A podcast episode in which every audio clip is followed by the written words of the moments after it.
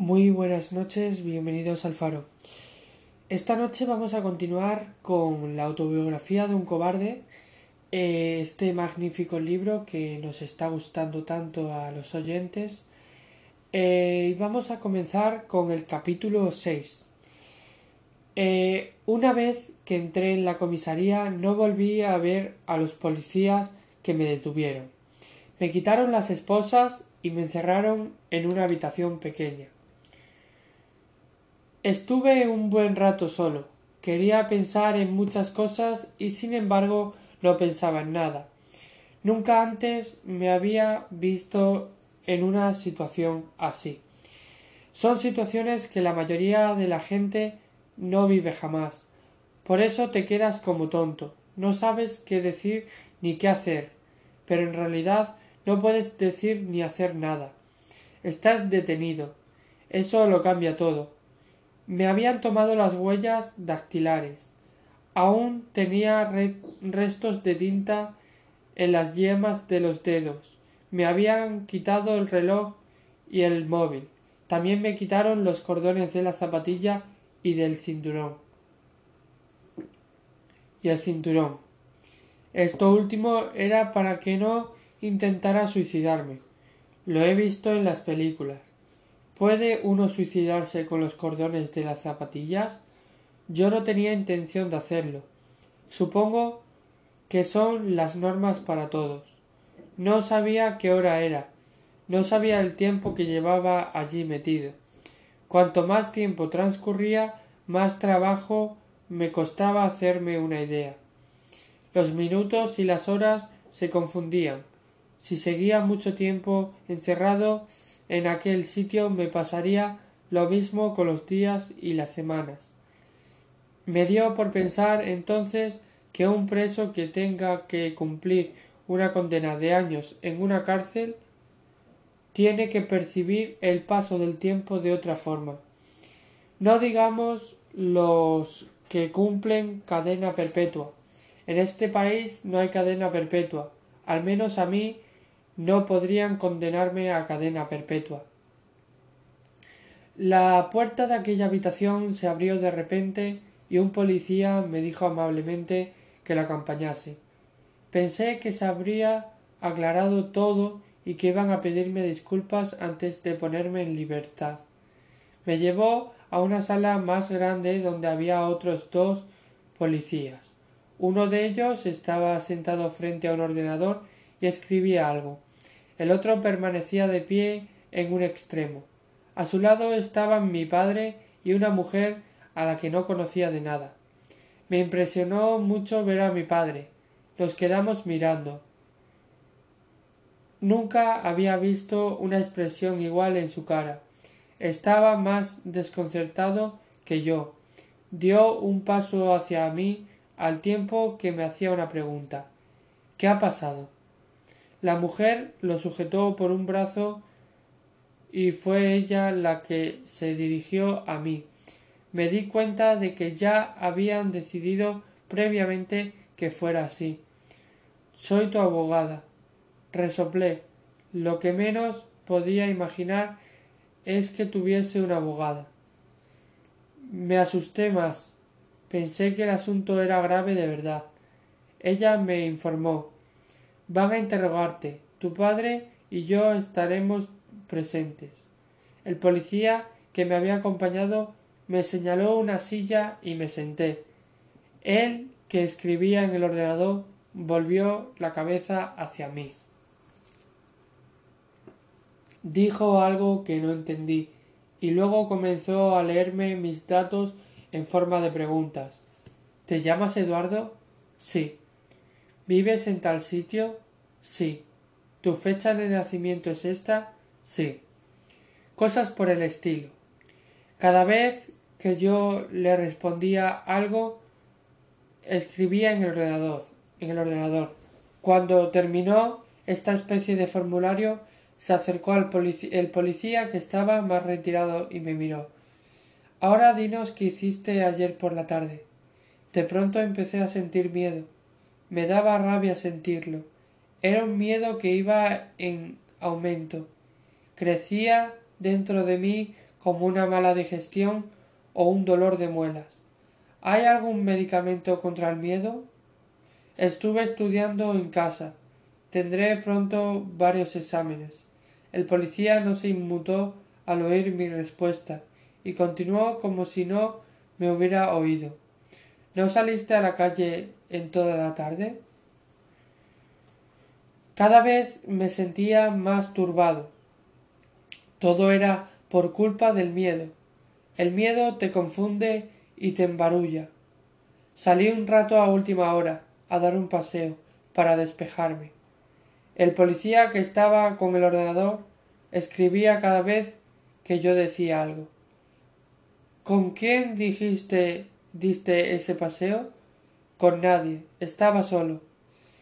Tuve la sensación de que me diría que estaba mintiendo. Estaba seguro de que se me había notado mucho la mentira. Pero el policía se limitó a abrir un armario de metal y sacar un sobre grande. Lo abrió y vació el contenido dentro de una mesa que estaba a mi lado. Eran los trozos de la cabeza del dragón del bastón que habíamos comprado en la tienda de los chinos. Alguno estaba manchado de sangre. Tus huellas dactilares coinciden con las que hemos encontrado en esta figura rota. ¿Las reconoces? En la empuñadura de un bastón. al policía pareció agradarle mi respuesta. Yo estaba reconociendo que sabía de qué se trataba. Siguió preguntando ¿Qué hacía ese bastón con la empuñadura hecha pedazos junto al cuerpo inconsciente de un joven con la cabeza ensangrentada? El policía me estaba pidiendo que lo contase todo, absolutamente todo. No quería dar más rodeos. Deseaba ir al grano cuanto antes, pero yo ya tenía un plan. No iba a traicionar a mis amigos. Que a mí me hubiese pillado la policía no significa que tuvieran que pillar a los demás no iban a traicionarlos. Salí a dar un paseo. Llevaba toda la tarde estudiando. En una tienda de chinos vi un bastón con una empuñadura de un dragón. Me gustó y lo compré para mi abuelo. ¿Y qué más? Traté de explicarle que mi abuelo justo usa bastón porque se le metió se le metió en los huesos el frío de Suiza, pero ese detalle pareció no interesarle mucho. Me apremió para que siguiese.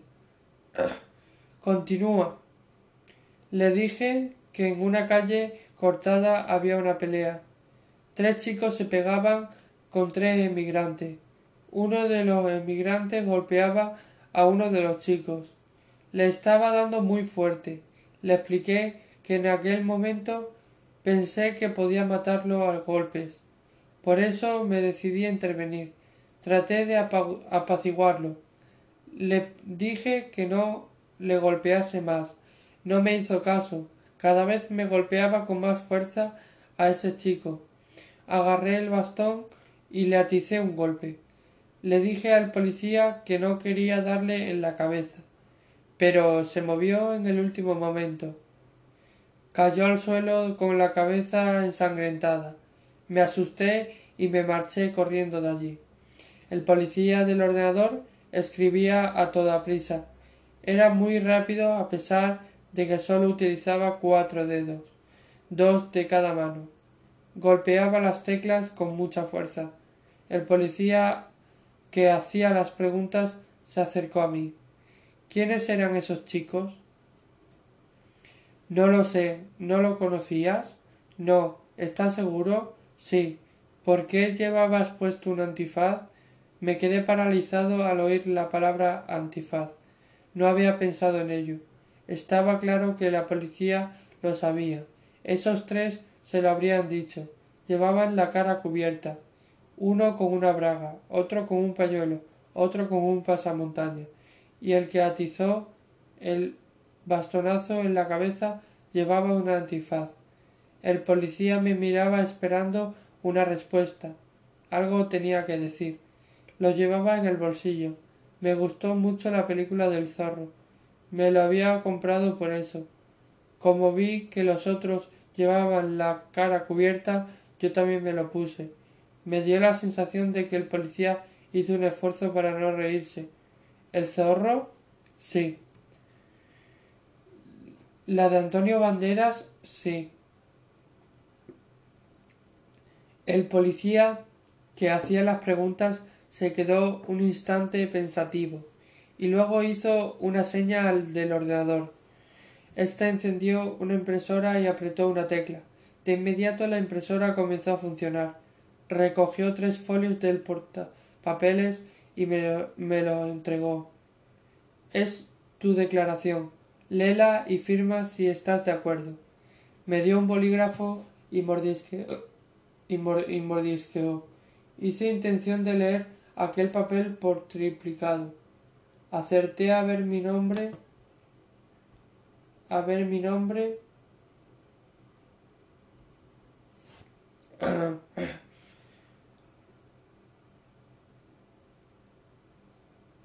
Acerté.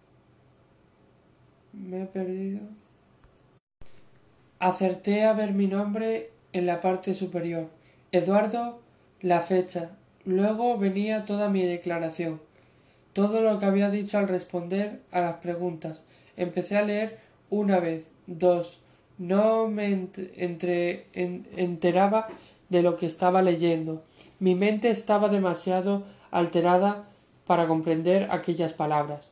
Mi propia palabras. Sentí que el miedo seguía ganando la partida y se apoderaba por completo de mí.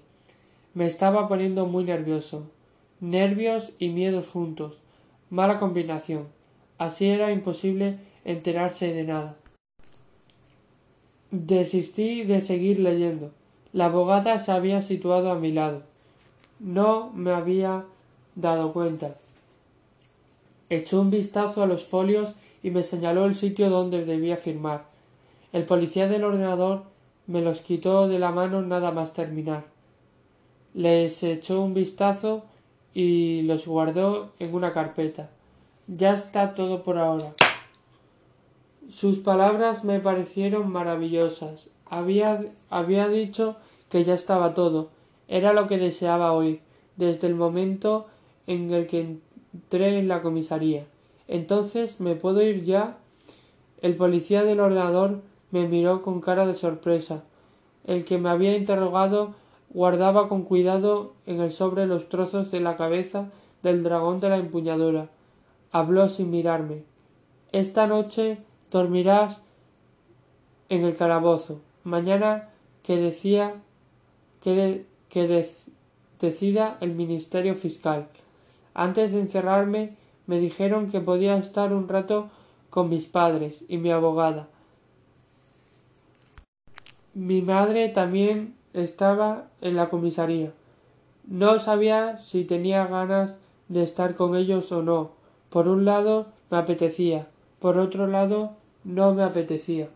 Si tenía que quedarme toda la noche en un calabozo, preferiría estar solo. Preferiría no hablar. No me importaría verlos si ellos se limitasen a permanecer a mi lado en silencio, pero no iban a estar callados. Eso era, eso, e, eso era seguro. Me, me freirían a preguntas. ¿Por qué? ¿Por qué? ¿Por qué? ¿Por qué? ¿Por qué? ¿Por qué? Así fue. No podía responder a nada. Si, si ni siquiera podía mirarlos a los ojos. Permanecí con la cabeza baja escuchándolos. No me gritaban, no me amenazaban, solo querían saber el por qué. ¿Por qué? ¿Por qué? ¿Por qué? ¿Por qué? ¿Por qué? y cuando repetían machaconamente esas dos palabras, creo que en el fondo se lo preguntaban a sí mismos. Pensarían que algo había, habían hecho mal conmigo y que tenían la culpa de lo que había pasado. Los conozco bien. Llevo toda mi vida con ellos. Esa noche no podría, no podrían dormir. Ya los veía sentados en el sofá del salón buscando una causa que explicarse lo sucedido. Posiblemente repasarían toda su vida en busca de esa causa y no encontrarían una. Encontrarían cien o mil causas y eso les, les crearía más confusión. Se sentirían culpables. Vosotros no tenéis la culpa de nada. Les dije aquellas palabras sabiendo que no servirían para nada, pero se las dije de verdad. No quería que se pasasen la noche en vela comiéndose el coco. Ellos no tenían la culpa, son buenos padres. No los cambiaría por otros. Entró un policía para decirles que tenían que marcharse ya. Se pusieron de pie. Mi padre se acercó a mí. Me abrazó. Creo que nunca antes mi padre me había abrazado de aquella forma. Nos miramos un instante. Me di cuenta de que quería decirme un montón de cosas, pero no dijo nada. Después se acercó a mi madre, se acercó mi madre, nos miramos también, pensé que se echaría a llorar, y así fue. Me abrazó muy fuerte. No pude hablar porque el llanto le anegó la garganta. Cuando el policía eh, cerró la puerta del calabozo, sentí un estremecimiento. Ese ruido de los hierros del cerrojo me conmovió entero. Tenía la sensación de que en mi vida se cerraba algo más que una puerta. Una vez oí decir que cuando una puerta se cierra siempre se abre otra. Yo estaba seguro de que se cerraba una puerta, pero estaba abriendo otra. No sé si dormí o no aquella noche en el calabozo de la comisaría. Me hice un ovillo sobre la cama y cerré los ojos. En ese instante mil pensamientos acudieron de golpe a mi mente. Parecía que estaban esperando en cuanto cerré los ojos se lanzaron sobre mí. No podía apartarlos, ni siquiera podía ordenarlos. Estaban todos revueltos y luchaban entre sí por abrirse paso y situarse en la cabeza. Era como una llegada al sprint de una carrera ciclista. Me sorprendió que todo aquello tuviera cabida dentro de mi cabeza. El calabozo estaba oscuro, solo una débil luz de emergencia permanecía encendida sobre la puerta. Estaba protegida por una tela metálica. De vez en cuando oía ruidos, conversaciones de los policías, gritos de algún detenido, una cisterna que se vaciaba en alguna parte, una sirena lejana. Muchos de los ruidos no lograba identificarlos. Entonces me dio por pensar que los policías sabían que les había mentido en la declaración y que tratarían de sacarme la verdad y solo tenían una forma de hacerlo me torturarían me veía me veía sentado en una silla flaqueando por dos policías gigantescos en mangas de camisa que no dejaban de fumar. La luz de una lámpara enfocaba directamente mi cara. Uno me gritaba y me amenazaba. Y el otro me hablaba con suavidad. Uno iba en plan de ogro y el otro de colega, el poli malo y el poli bueno. Los dos me echaban a la cara el humo de sus cigarrillos. Querían saber la verdad. Querían que le diese el nombre de mis amigos. Yo no iba a, delatarlos. No hablaría. Entonces el poli malo me sacudió un puñetazo en la boca, me rompió los labios y un diente, me hizo sangrar, tragué mi propia sangre, el poli bueno dejó de serlo y apagó su cigarrillo en el dorso de mi mano. Aullé de dolor, olía a piel quemada. Salía humo de la herida. El poli malo sacó unas tenazas y me dijo que iba a arrancarme las uñas de las manos, una a una. El poli bueno cogió unos cables y me dijo que iba a aplicarme una descarga eléctrica en los testículos. No sé si dormí o no en aquel calabozo. No estoy seguro. Por eso no sé si soñaba dormido o soñaba despierto. Sé que tenía sueño, mucho sueño. La noche anterior la había pasado prácticamente en vela. Lo más probable es que acabase dormido. No puedo asegurarlo. Y aquí hemos acabado el capítulo 6 de este magnífico libro Autobiografía de un cobarde. Nos vemos mañana con el capítulo 7. Buenas noches.